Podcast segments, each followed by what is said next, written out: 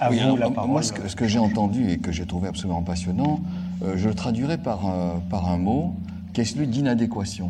C'est-à-dire qu'on a toujours le sentiment, on a souvent le sentiment que euh, ce que nous sommes ne correspond pas à ce que nous voudrions être, euh, que en même temps ce qu'on nous dit de nous n'est pas exactement ce que nous sentons.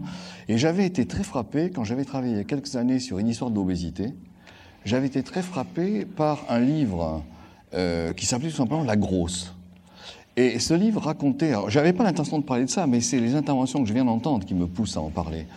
Euh, et ce livre racontait l'itinéraire d'une personne euh, qui euh, avait évidemment un aspect absolument volumineux, qui vivait, qui, était, qui, vivait cela sous la forme du reproche. Donc elle se sentait pas en adéquation avec elle-même, c'est-à-dire qu'elle ne correspondait pas aux normes attendues. Bien. Donc que fait-elle? Elle se lance dans un régime. Effectivement, elle, elle mincit. Mais à ce moment-là, que se passe-t-il? Elle dit, mais avant, quand j'étais comme ça, je pouvais faire des choses, j'étais spécialiste de l'illustration, je fais des illustrations magnifiques. Et donc, à la fois, elle se sent, elle se sent pas bien, parce qu'elle elle a, perdu la situation dans laquelle elle se trouvait. Donc, moi, ce qui me frappe, effectivement, et ça, c'est profondément vrai, euh, c'est qu'il y a toujours quelque chose qui est de la distance. Moi, j'ai trouvé le mot dispersion tout à fait euh, passionnant. Euh, et il se trouve que je suis amené à parler d'un corps triomphant qui est le corps sportif. Bon, alors, bah, je vais commencer par dire qu'effectivement, le corps sportif, apparemment, c'est celui qui répond euh, à des normes euh, de d'assurance absolue, euh, de volume, de musculature, de grandeur, c'est le corps découplé, etc. Voilà la vulgate. Mais en fait, euh, c'est un corps très souvent qui est, qui est soumis, euh, je, pense à des textes magnifiques d'Hippocrate qui disaient euh, l'athlète c'est celui qui est fragile, mais en même temps c'est aussi le corps qui est soumis à la tentative de faire des expériences un peu transgressives, d'essayer un peu plus épais, un peu plus gros, un peu plus volumineux, un peu plus galbé, et donc de basculer finalement euh, dans des comportements qui sont considérés comme euh, répréhensibles aujourd'hui. Et puis en fait, euh, deuxième série de remarques, quand on regarde ce qui s'est passé tout à l'heure, qui est absolument superbe, les, danses auxquelles nous avons assisté, qui sont absolument superbes, il y a effectivement la mise en scène d'un corps qui a une apparence, mais en même temps, euh, il y a, si on rentre dans cette idée sur laquelle il faut sculpter, il y a euh, cette façon de d'effectuer une gestuelle absolument surprenante, absolument sidérante, qui suppose d'effectuer un travail.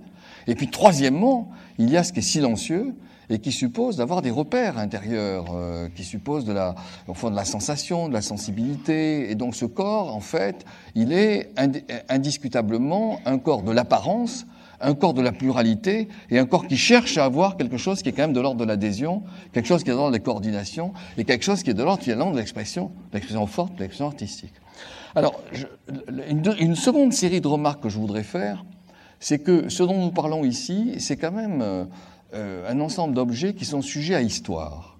Et concernant le, problème du corps sportif, moi je trouve que l'histoire elle est extrêmement intéressante. Parce qu'elle montre à quel point les repères anciens sont extraordinairement différents des nôtres, mais des repères récents, des des repères du 19e siècle, sont extraordinairement différents des nôtres et nous renvoient à des modes de vision et de sensibilité qui ne sont pas les nôtres. Je prends un exemple.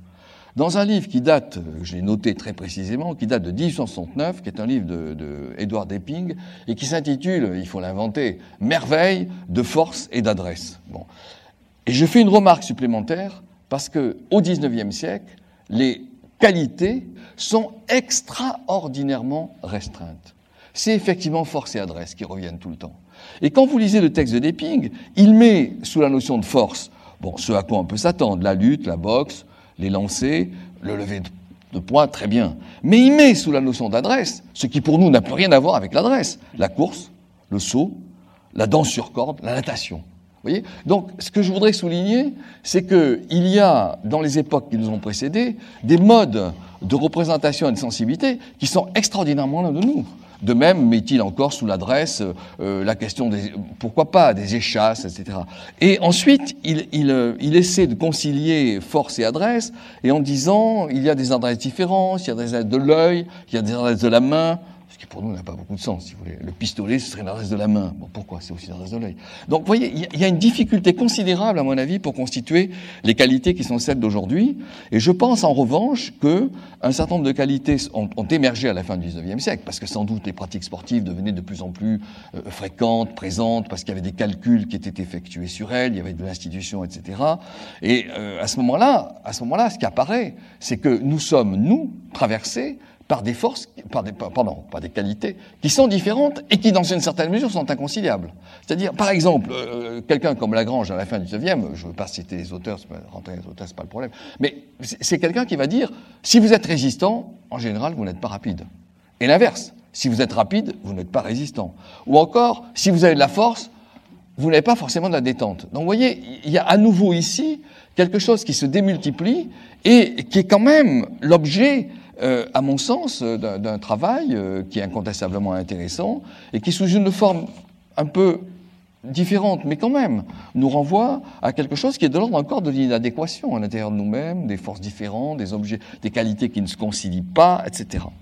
Reste que, ce qui me paraît tout à fait intéressant aujourd'hui, c'est que si on continue de questionner sur le problème des qualités, elles sont fondamentalement diverses, nombreuses, et elles sont aussi liées à quelque chose auquel moi j'attribue beaucoup de l'importance. C'est pas simplement de la qualité physiologique. Elles sont infiniment liées à quelque chose qui est de l'imaginaire. Et aujourd'hui, nous sommes confrontés à des pratiques qui mettent en jeu des imaginaires extraordinairement différents. Et là encore, des imaginaires qui ne sont pas conciliables. Vous voyez, une façon, par exemple, de vivre l'eau sur le mode euh, de la douceur extrême, une façon de vivre les objets sur le mode de la dureté, une façon de vivre l'agone, c'est dans l'affrontement, sur un mode qui est celui, effectivement, euh, de la, la, la lancée du corps euh, heurtant l'autre, au contraire, sur le mode de la douceur, ce que nous avons vu ici. Voyez, et donc, ce corps sportif, c'est en fait, on l'oublie souvent, parce qu'on est fixé à la vulgate, ils sont découplés, grands, etc. C'est un corps qui est fabuleusement diversifié. Et c'est un corps qui, en même temps, est susceptible d'un imaginaire extraordinairement diversifié également.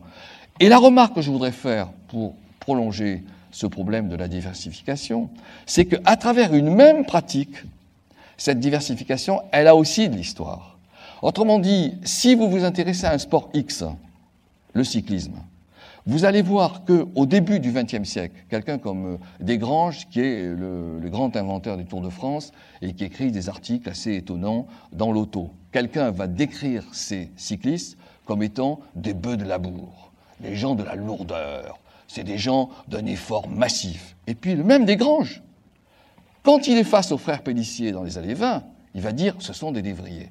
Donc on, voit que dans, dans l'imaginaire de la représentation, l'histoire joue. Et, bien entendu, lorsqu'il s'agit de parler d'Anquetil, c'est plus un lévrier, c'est au contraire euh, quelqu'un de comme un funambule. Vous voyez, donc dans, dans, au sein même de l'histoire d'une pratique, vous avez quelque chose qui évolue et qui nous fait passer de qualités imaginaires X à des qualités imaginaires Y. Je, dernier exemple, la gymnastique.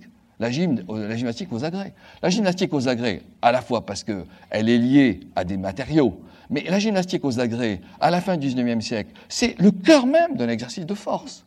C'est le cœur même de l'exercice, je dirais, de la, dureté. Aujourd'hui, qu'est-ce que c'est? C'est le cœur même de la voltige, c'est le cœur même de la légèreté. Donc il y a non seulement de la diversification des qualités, mais il y a une histoire pour les diversifier, et il y a une histoire au sein même de la pratique qui la diversifie. Dernier point concernant euh, ces questions de, pratique, de qualité, etc. Je trouve qu'il y a une qualité aujourd'hui dominante euh, qui est tout à fait étonnante, mais qui renvoie sous une forme différente de, ce qui était magnifiquement dit précédemment, c'est-à-dire à la recherche de trouver quelque chose qui est d'ordre d'une unité. Et cette recherche, qui est la tentative de retrouver de l'unité, ça passe par la sensibilité. Vous voyez, ça passe pas par l'apparence, ça passe par la sensibilité. Et quel est le mot dominant des sportifs aujourd'hui? J'ai perdu mes sensations, j'ai retrouvé mes sensations, à, mes yeux, éminemment discutable. Parce que, par exemple, un, marathonien qui va vous dire à 35 km j'avais perdu mes sensations, c'est quand même quelqu'un qui parle de façon un peu surprenante. Mais néanmoins, cette recherche de trouver un cœur, si vous voulez, qui est la sensibilité et qui est du coup le soi.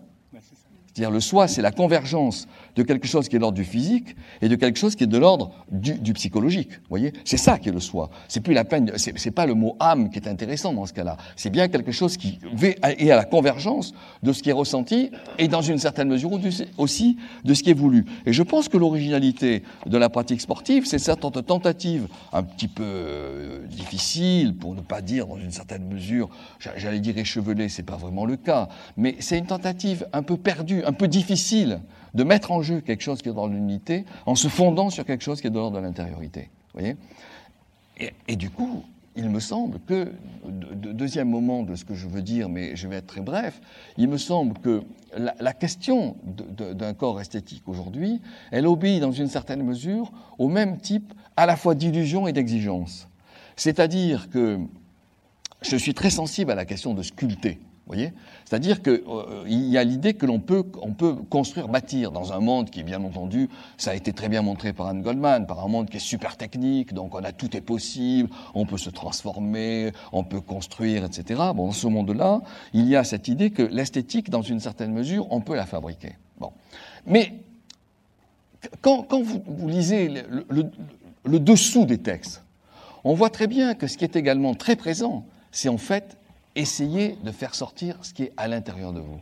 Essayez de faire sortir ce que vous éprouvez. Alors ça peut parfaitement être illusoire, ça peut parfaitement être contestable, mais néanmoins c'est présent, parce que je pense que ça renvoie à cette sorte de nostalgie. Il faut trouver quelque chose qui est de l'ordre, qui tient, quelque chose qui tienne, voyez Et ça passe finalement euh, par euh, cette idée-là, sur laquelle euh, les, textes, même les pubs, insiste, ressentez, vous voyez, les pubs insistent beaucoup, et qui met du coup en, je dirais, en distance à la fois ce qui apparaît et en même temps ce qui vient de l'intérieur. Et ce qui vient de l'intérieur devient l'objet d'un travail. Vous voyez et ça, c'est neuf.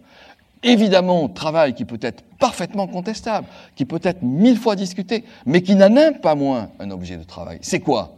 Relâchez-vous, recherchez vos traumas, euh, intériorisez-vous, détendez-vous. Vous voyez, il y a un imaginaire extraordinaire qui est monté depuis un certain nombre d'années et qui est lié, je pense, à toutes les difficultés qui ont été magistralement exposées euh, précédemment. Alors je pourrais développer encore, mais je pense que je peux m'en tenir là. Je vous remercie.